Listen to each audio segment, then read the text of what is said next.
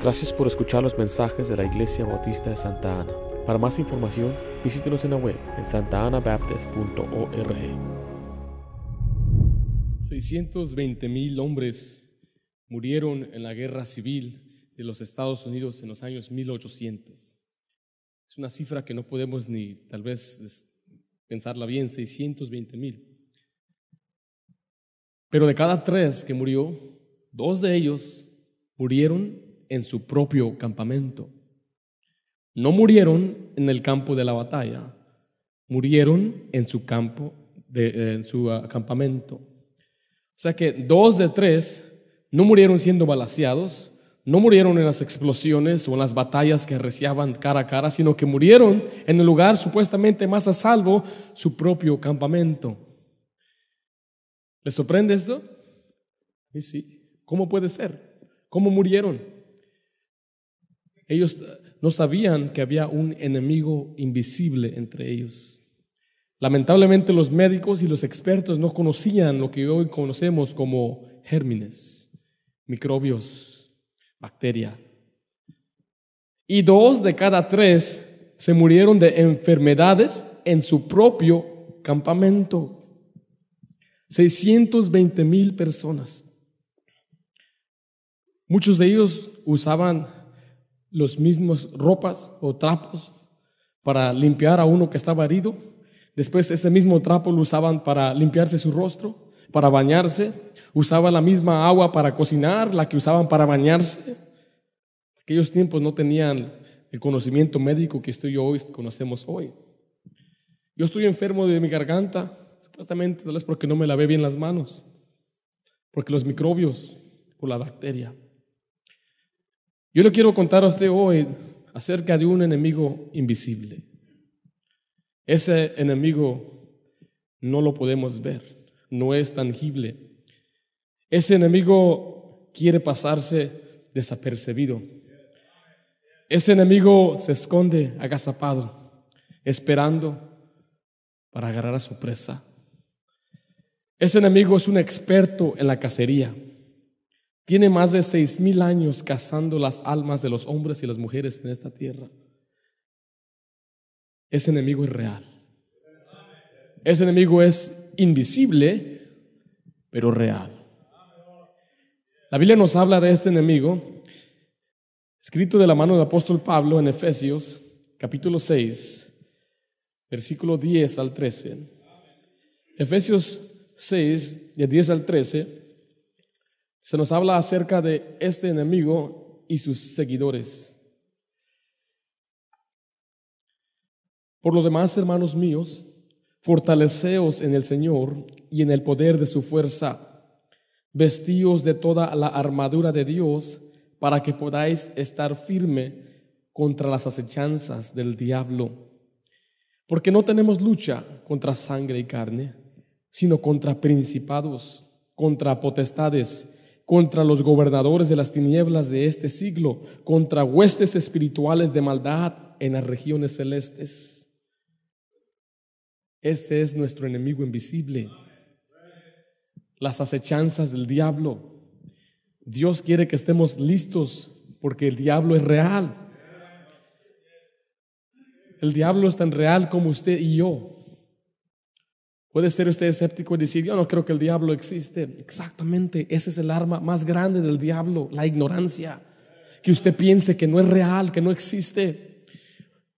Porque algunos pensaron cuando dije, voy a hablarles del diablo, los demonios empezaron a imaginar imágenes oscuras y unos monstruos que aparecen y asustan. Pero ese no es el campo de batalla de Satanás. Su campo está de aquí, aquí, en su mente. El diablo pelea en su mente. El cristiano debe guardar su pureza. Debe protegerla. Debe cuidar de ella. Debe velar por ella. Debe ser ejemplo en pureza. Cuando hablo de pureza me refiero a la pureza en cuanto a la sexualidad, tanto como conducta y la intención del corazón, o sea, los pensamientos. Guarda tu pureza. Guarde su pureza porque Satanás es el experto en robar la pureza, Es el experto en tentarle, es el experto en destruirle. Y no hay destrucción más grande en el reino de Dios que la inmoralidad. Quiero que usted capte y entienda eso. La inmoralidad destruye más las cosas de Dios que cualquier otro pecado. Destruye familias más que cualquier otro pecado. Roba el testimonio de los padres hacia los hijos es la inmoralidad. Usted tiene que aprender a guardar su pureza. Leímos en 1 Tesalonicenses 4:3, pues la voluntad de Dios es vuestra santificación, que os apartéis de la fornicación. Quiero hacer esta conexión entre lo que es la pureza y lo que es las acechanzas de Satanás. Hace unos meses estaba predicando a los jóvenes. Algunos tal vez ah, saben de esta situación, pero una señorita se me acercó a mí, a mi esposa, después del el servicio, para retarnos más que nada para alegar con lo que yo había dicho. En el transcurso de nuestra plática, ella nos empezó a contar que ella veía cosas. Y me decía, mira, miro esto, ¿no lo ves? ¿No lo ves? Y decía, yo no veo nada. Yo y mi esposa nos mirábamos. Después me contaba cosas que ella oía voces y se empezó a hablarse ella misma como una tercera persona. Supongamos que su nombre era Katia. Ella me decía, Katia no está aquí. Katia se fue. Ella no está. No sé cuándo va a regresar Katia. Sentí la, como que la temperatura estaba subiendo en el cuarto. Dije, ¿seré yo? Le pregunté a mi esposa y también ella sentía el calor. En un momento mi esposa quiso acariciarla, así como las mujeres se hacen. Y le hizo, no me toques cambió su voz. Y después ella me, maldijo con malas palabras. Después de haber decirme que era perfecta, que no le hacía daño a nadie. Y su voz cambió. Su facción cambió. Ahí comenzó una travesía para mí, lo que era el estudio de lo que es ah, la guerra espiritual. Porque nunca me había enfrentado a tal cosa. Y no lo he visto otra vez. Pero aprendí algo. Nosotros menos ah, subestimamos al diablo. Lo subestimamos porque dijimos, el diablo no me puede poseer. La, la, la, la, la. Los demonios no me pueden hacer nada. La, la, la, la, la. Tengo noticias. El diablo y los demonios no le pueden poseer, pero sí le pueden influir le pueden incitar. Y si no es así, entonces ¿para quién se nos dio este pasaje? ¿Para qué vamos a ponernos la armadura de Dios si no, si no nos pueden hacer nada? Yo creo que la mayoría de los creyentes cristianos que ven pornografía, que se meten con otros, con cualquiera, con relaciones sexuales, siendo creyentes, que viven en Amaciato, es porque están siendo influidos por estas huestes celestes no están guardando su pureza. Hay demonios en su alrededor metiéndole pensamientos. ¿Por qué crees que siempre piensas de sexo, varón? ¿Por qué piensas que siempre estás mirando la pornografía, muchacho? Porque tienes influencias satánicas alrededor de ti. ¿Cómo puede ser que siendo cristiano, cristiana estés aquí y esta noche te vas a revolcar con cualquiera? ¿Cómo puede ser eso? Yo no lo entendía. Yo no entendía. ¿Cómo puede ser que uno sea un creyente cristiano, hijo de Dios, que hasta predica la Biblia, pero esa misma noche, cuando deja su Biblia, va a su cuarto, ve pornografía y después se mete al baño para hacer autosexualismo? Sí saben qué es el autosexualismo, ¿verdad? Tengo que usar la palabra. Aquí veo muchos niños, pero no me sorprende que nuestros niños ya son afectados morbosamente por esos demonios por causa de nuestro comportamiento. Entonces no importa lo que yo ya diga. Tus jóvenes, tus hijos ya están podridos en su mente porque tú invitaste a esos espíritus a tu hogar. Tú les dijiste, ven, aquí están mis hijos, aquí están las, aquí es donde duermen mis hijos, donde cometiste ese grave pecado sucio y porquería que vemos cada vez en nuestros teléfonos, nuestras computadoras, nuestras televisiones, sin vergüenza. Guarda tu pureza. ¿Usted cree que solamente usted y su pecado se esconde ahí? Ahí se queda. No, no, no, no, no, no, no, no. La semana pasada nuestro pastor habló, siendo eh, libertados, eh, de, habló de un poco acerca también de los demonios. Pero algo que, que, me, que se me hizo interesante fue que cuando aquel, aquel hombre que tenía esos dos mil demonios, le pidieron permiso a Jesús. Danos permiso de ir a ese acto, a esos cerdos. O sea que los demonios tienen sus límites. No hacen lo que quieren cuando quieren a la hora que quieren. Ellos necesitan permiso. Job era un hombre que dice la isla que era perfecto, pero Satanás no podía hacerle nada porque Dios mismo había puesto una cerca alrededor de él. Y no tenía el permiso. Esta muchacha que le hablo, me di cuenta que a los 14 años fue violada. Después se dedicó a las drogas. Dice ella que ese día que fue violada, ella no reconoce que fue violada. Esa es la cosa, que muchas personas cuando son violadas tratan de bloquearlo y tratan de pensar en su mente como que nunca sucedió y a veces hasta se lo creen.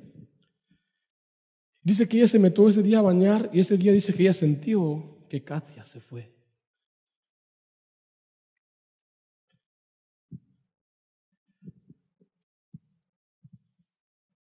¿Cómo está su pureza? Cuide de sus hijos. No deje que su hija ni su hijo vayan a dormir en la casa de otro. No, no puedo. No permita que sus hijos se queden en la escuela a hacer tareas. Aquí te espero, mi hijo. Llega más tarde. Mm, con una de esas que lo abusen, arruina su vida. Y usted es responsable por cuidar a sus hijos. Y tenga cuidado con los maestros de la escuela pública. El 30% de ellos han incitado sexualmente a los alumnos de sus escuelas. No crea que porque fue estudioso es noble, de ninguna manera. El cristiano debe guardar su pureza. El campo de batalla de nuestro enemigo es la mente. El apóstol Pablo nos enseña cómo pelear en 2 Corintios 10, de 3 al 5. 2 Corintios 10, de 3 al 5.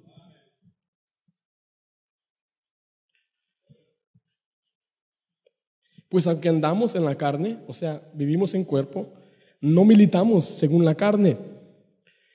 Porque las armas de nuestra milicia no son carnales, sino poderosas en Dios para la destrucción de fortalezas, derribando todo argumento y toda altivez que se levanta contra qué?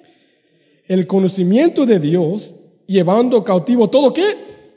Pensamiento a la obediencia de Dios. Dios nos enseña en, este pasaje cómo pelear. Nuestra lucha, nuestra batalla no es eh, como, eh, como las la, armas eh, físicas, no es en carne, es espiritual, porque Satanás pelea en nuestra mente. Hay un dicho bien famoso que dice, el, el diablo tienta a todo hombre, pero el hombre ocioso tienta al diablo. O sea que el diablo está buscando a quién voy a tentar y a todo mundo lo tienta. Pero la persona ociosa, la que tiene mucho tiempo en sus manos, pasa mucho tiempo en esa computadora, en su Twitter, en su YouTube, en Facebook y todas esas cosas. El que pasa mucho tiempo en esas cosas, siempre, siempre va a la pornografía. Y si tú batallas con esas cosas, si tú dices, yo batallo con la pornografía, hay una cosa que debes hacer.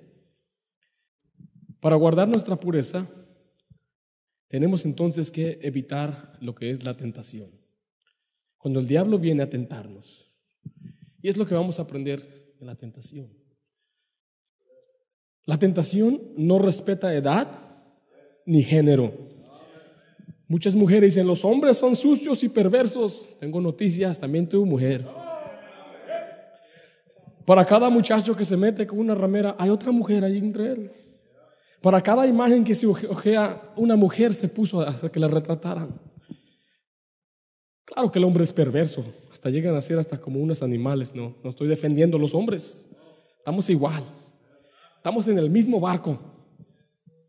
En 1 Timoteo 2:22 dice, huye también de las pasiones juveniles y sigue la justicia, la fe, el amor y paz, como los de corazón limpio invocan al Señor. Todos aquí podemos tener tentación. Había un predicador de 95 años y le dijeron, hermano Joe Boyd, díganos, ¿cómo se siente ya no ser tentado ya que usted es el más maduro aquí? Y él dijo, pues busquen otro más viejo que yo, porque yo todavía soy tentado. La tentación no respeta género ni respeta edad. Hay niños aquí, tal vez de 5 años, 6 años, que ya andan bien prendidos. Se le ve la cara de pícaro. ¿eh? Las niñas, las niñas están ahí bien contentas con las niñas levantando los vestidos. Yo me acuerdo los muchachos de eso. Yo no, pero había otros que lo hacían. La mayoría de las niñas son más lentas, duran unos 9, 10, pero ya cuando explotan las muchachas, ya andan ahí que boys, boys, boys, boys, boys, boys, boys, boys. Vienen como una, como una pistola radar. En cuanto ven a un boy,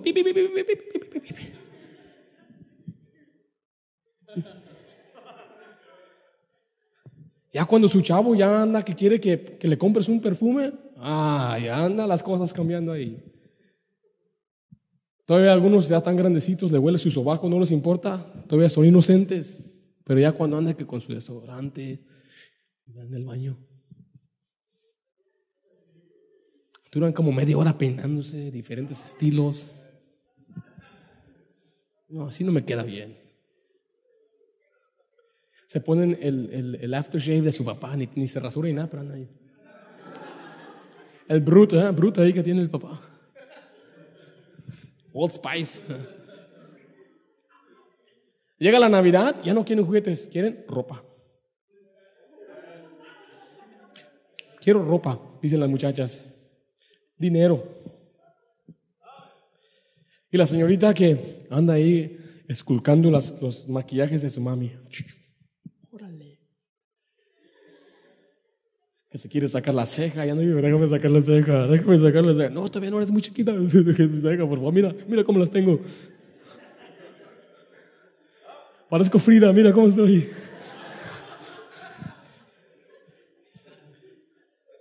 Y andan ahí hojeando las revistas y conocen todo, CoverGirl y, y Revlon y Easy Breezy Beautiful y todas esas cosas. Después viene aquí la muchacha, toda payasa, ¿ah? viene no sabe cómo poner el maquillaje. Y viene aquí este con un montón de moscas siguiéndolo.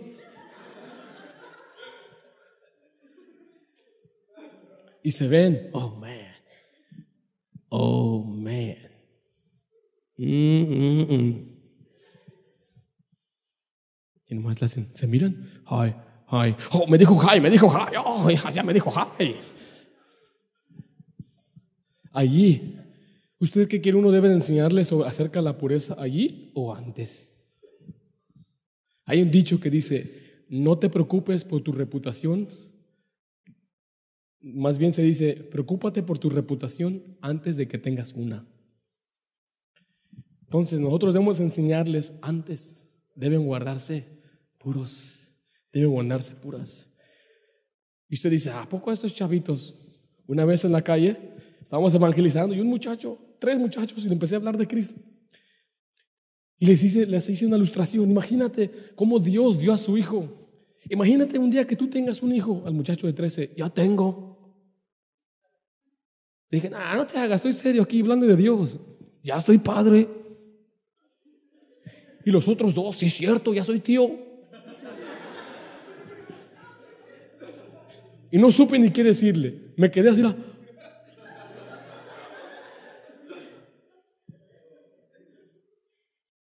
Así, SpongeBob camisa.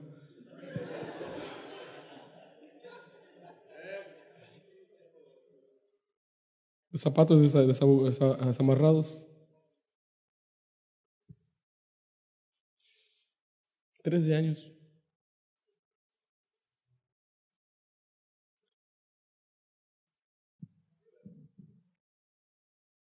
Niñas embarazándose, 12, 13 años. ¿Dónde están los padres? Guarda tu pureza. No respeta edad ni género. En la Biblia hay dos hombres que enfrentaron el mismo problema. Dos hombres, dos trasfondos diferentes, Uno venía de una familia importante, real, el otro venía de una familia humilde. Uno tenía un sacerdote, tenía profetas, el otro no tenía nada más que la enseñanza de su padre. Uno de ellos era rey, el otro era un esclavo. Un día se les presentó la oportunidad. Él tomó a esa mujer y cometió adulterio. Este huyó.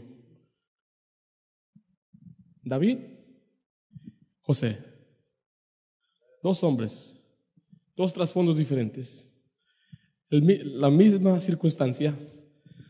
¿Y sabe qué? Dos consecuencias diferentes. David perdió a su hijo mayor, a su, a su segundo hijo. Su hija fue violada. La espada nunca se apartó de su casa. José llegó a ser el segundo más poderoso en el mundo. Sus dos hijos recibieron bendición en lugar de otros dos hijos de Jacob. Dos hombres, dos circunstancias, dos, de la misma circunstancia, dos consecuencias. La tentación no respeta género. David era grande, José era joven. No importa qué tan viejo usted sea, qué tan joven usted sea, cuánto tiempo tiene en las cosas de Dios, la tentación no respeta. La tentación tampoco es imposible. Dice el apóstol Pablo en 1 Corintios 10, 13, no nos ha sobrevenido ninguna tentación que no sea humana, pero fiel es Dios que no os dejará ser tentados más de lo que podéis resistir, sino que dará también juntamente con la tentación la salida para que podáis soportar. En otras palabras, está diciendo que no hay ni una tentación muy fuerte que tú digas, pues no pude yo resistir, no es mi culpa. Eso no es cierto. Dios dice que Él siempre da una salida. Les voy a confesar una, tentación mía. ¿Se las cuento o no? Ah, chismoso, ¿sí?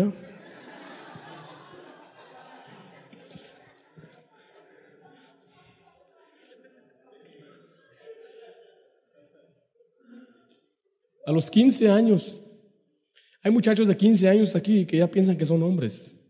Yo pensaba que yo era un hombre a los 15 años. Tenía unos cinco bigotitos. Y hasta sudo, mira, este mismo me da calor. Y nos invitaron a una piscina. Éramos dos muchachos.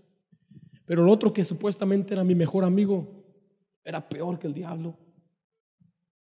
Él convenció a la persona que vivía ahí que trajera a cuatro muchachas para que nadaran con nosotros under the sea. y las trajo. Y la tentación estaba, pero bien caliente. Ahí estaban nadando, y así, todas esas cosas ahí. El muchacho que era supuestamente mi mejor amigo quería una de ellas, eran cuatro hermanas, y me dijo, hay que ser con cuños. ¿Cómo vamos a ser con cuños? Mira, yo con ella, entonces su hermana, tú, con cuños. Familia, wow, dije yo, qué tremenda bendición. Voy a tener un concuño. ¿eh? Después de que terminamos, ya era tiempo de irnos, nos encontramos yo, mi mejor amigo, y ella estaba ahí parada, la que según iba a ser para mí.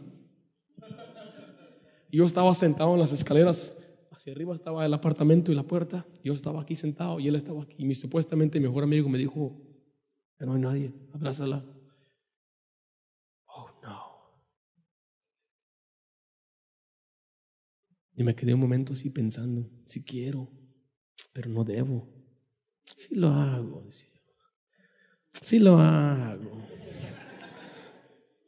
Finalmente me decidí, lo haré, ya no estaba.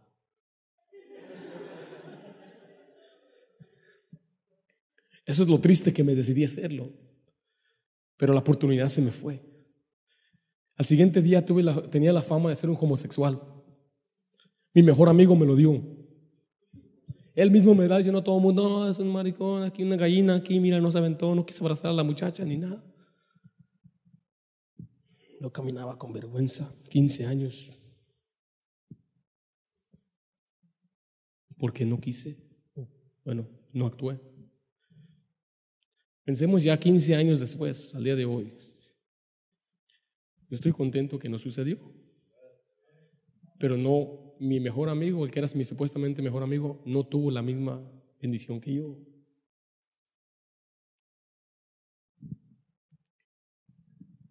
Me da tristeza.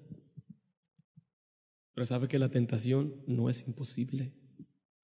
No puede decir, es que no pude soportar, es que no pude, es que era, se presentó una gran oportunidad. Dice un muchacho, si me sirven, uh, si me sirven a bistec, me lo tengo que comer.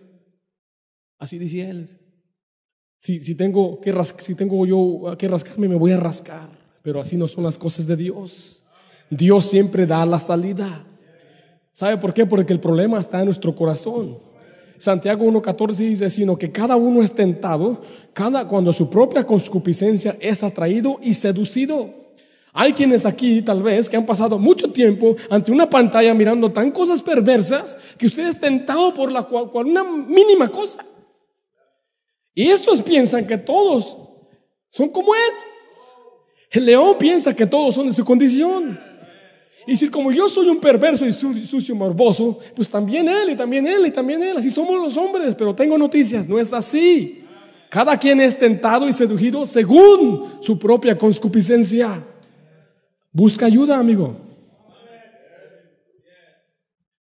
Me da vergüenza. Es mejor arreglarlo ahorita, antes, después de que tú, tú crees que tu esposa te va a perdonar. Y le he preguntado, hermano, ¿usted perdonaría que su esposo ande ahí mirando pornografía? Ya lo hace, algunos tal vez dicen. Eso no es normal. Algunos tratan de convencer a sus esposas que así somos los hombres, pero tú siempre eres la mujer para mí. Un cantante le dijo, le convenció a una mujer, yo estaba hablando con ella, me dijo, me empezó a llorar lágrimas. Mi esposo es cantante, él viaja por todas partes y él se mete con muchas mujeres, pero él me dice que yo soy la única el único verdadero amor para ella, simplemente que él tiene que satisfacer los deseos sexuales. Es cierto, es cierto, Señor. Y me agarraba, dijo, señora. ¿Qué le digo? Si le digo que no, va a ser mi culpa por su divorcio o lo que sea. Dije, ¿en qué problemas se, gente, se mete la gente? Tema duro. Morbosidades. La tentación no es imposible. La tentación busca grietas busca espacio para meterse.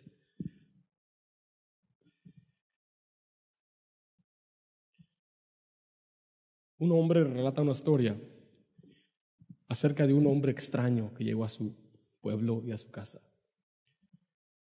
Dice él, cuando yo nací, allá por los setentas, el hombre extraño tenía poco tiempo que había llegado a mi casa.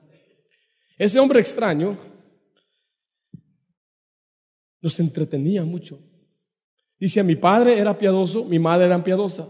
Nos enseñaban la Biblia, nos enseñaban las cosas de Dios, pero el hombre extraño, él nos entretenía. Este hombre nos hablaba de la política, de deportes, nos fascinaba con lo que nos contaba. Este hombre me llevó a mi primer partido de béisbol. Este hombre me introdujo a aquellos artistas famosos como John Wayne, dice, aquellos vaqueros y todas esas eh, cosas muy emocionantes. Ese hombre extraño me enseñó acerca del sexo. Y todo lo que yo pensaba acerca de lo que era el sexo, me lo enseñó ese hombre extraño. A mi mamá no le gustaba ese hombre extraño. Ella se metía a su cuarto a leer su Biblia, pero mi papá se quedaba con él en la sala. Pasaron muchos años, crecí y me fui. He regresado a la casa de mis padres. Y a veces cuando paso por la sala, Todavía está ese hombre extraño ahí. ¿Quién es ese hombre extraño? La televisión. La televisión ha sido una de las herramientas más poderosas de Satanás. Tanta morbosidad que hay en la televisión, tanta perversidad. tanta deshonra hacia Dios y blasfemia contra mi Padre, contra mi Jesús. Pero quiero decirte que hay otro extraño, uno más poderoso. Se llama teléfono. Yo creo que los padres más tontos son los que le dan teléfonos a sus hijos. Eres tonto, eres tonta. Eres un tonto. Tu hijo te roga por un teléfono y tú se lo das. Tonto. Se dice que el 91% de los jóvenes vieron pornografía anoche. Quiero recordarte que hace tres años, o quiero contarte, un predicador que nosotros respetábamos, una iglesia de 15 mil, siendo el pastor, cayó en pecado. ¿Tú crees que tu hijo no? Que ni es ni siquiera espiritual, que ni lee la Biblia, que ni camina con Dios. Tiene acceso en la punta de sus dedos a ver toda la suciedad que hay. Mi hijo no, tonto. Mi hijo no hace eso. Me prometió, tonta. Tiene tableta, pero él me dijo que para la tarea, por favor. Puro Clash of Clans y puros juegos tienen bajados en su, en su iPad. ¿Y sabe qué? Hay canales donde ellos pueden ver pornografía gratis y saben borrar todo. Y lo digo para te quiero escandalizar, Padre. Quiero que te ofendas. Quiero que sientas un enojo ahorita. Prefiero que te enojes ahorita que después, cinco años después, se embarace tu hija. O se tu muchacho embarace a otra muchacha. O, o, después ande violando a tu hijo. O después tu hijo anda haciendo cosas peores. Despiértate, padre. No seas tonto. Quítale ese teléfono. Andan diciendo, no tenemos dinero, no tenemos. Pero ¿por qué tienen teléfonos? Una familia con una madre soltera. No debe haber teléfonos en esa casa. ¿Cómo puede ser? Tienen teléfonos. ¿Quién es el padre? ¿Quién manda en casa? Tú no puedes entender la morbosidad que existe en este mundo. Si tú eres mujer, tú no entiendes lo que pasa en esta mente de un hombre. Yo no entiendo. ¿Y sabe qué? Me he cansado de predicarle a jóvenes porque de nada sirve que yo le predique a jóvenes y su papá dice, su mamá dice, aquí está un teléfono, mi hijo. ¿De qué me sirvió predicarle? Si yo no confío a veces, aunque seas un diácono en la iglesia, un maestro en la escuela dominical, no confío que tú seas una persona que no mires pornografía. Lo siento. Menos a un escuincle. Un escuincle que está ahorita explotando sus deseos sexuales.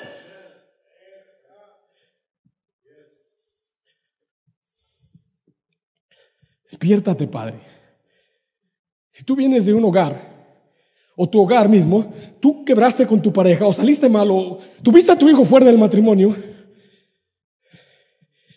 tus hijos van a seguir ese ejemplo. Tal la madre, dice la Biblia, tal la hija. Un padre borracho, hijos borrachos. Un padre mujeriego, hijos mujeriegos. Son los espíritus inmundos que nos siguen uno al otro. Tienes que quebrar ese ciclo hoy. Guarda tu pureza. No seas egoísta. No seas perverso. Yo no sé por qué tengo que predicar este mensaje. ¿Lo necesitábamos?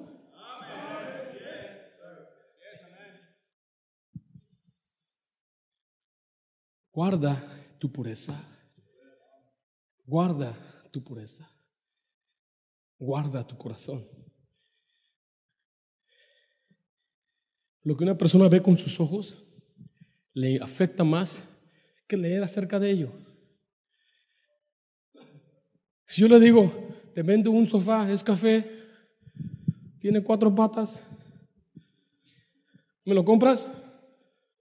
No. ¿Te enseño una foto? Wow, está bonito. El poder de la imagen. El poder de la imagen que tiene en esa cabeza de tu hijo y de tu hija. ¿Qué vamos a hacer? ¿Rompemos esos teléfonos? ¿De una vez? No, mi hijo no mira esas cosas. Préstame su teléfono, yo puedo investigar si mira esas cosas. ¿Qué le parece? ¿Me lo prestan? Entonces, sí, este sí es santo. Este sí es profeta. Pero de mi experiencia, han encontrado esta porquería de los adultos, con a un niño. No juegue con la tentación. No juegue. Esa tentación te va a agarrar. Te va a destruir. ¿Y sabes qué va a destruir? Lo que tú más atesoras a tus hijos. Tal vez ya los está destruyendo, pero los va a destruir. Este mensaje no te lo digo para hacerte daño. Yo estoy casi desesperado y casi me siento que me ahogo por las cosas que veo y oigo. Y después lo que veo aquí en nuestra iglesia. Yo amo a sus hijos. Créame que los amo. ¿Cómo yo pude sacrificar muchos de mis viernes para estar aquí con mis tres hijas allá atrás? Pudiendo yo estar en mi casa. Pudiendo yo estar descansando, pero dije, no, alguien tiene que predicarle a esos jóvenes. Alguien tiene que predicarle a esos jóvenes, pero me di cuenta que el que puede hacer un impacto verdadero es usted. Próximo sábado tendremos el pacto de pureza. Usted, si tiene un hijo de 10 años, prepárelo, hable con él. Era un día, tú vas a hacer un pacto con Dios. A ese niño joven que lo va a hacer, dile, no es una fiesta, no te preocupes si nadie te va a reconocer, es entre Dios y tú, y luego yo y tú, vamos a hacer un pacto juntos. Guarda tu pureza, guarda tu pureza, guarda tu pureza, cuídala, protégela, vele por, vela por ella. Vamos a orar, todos ojos cerrados.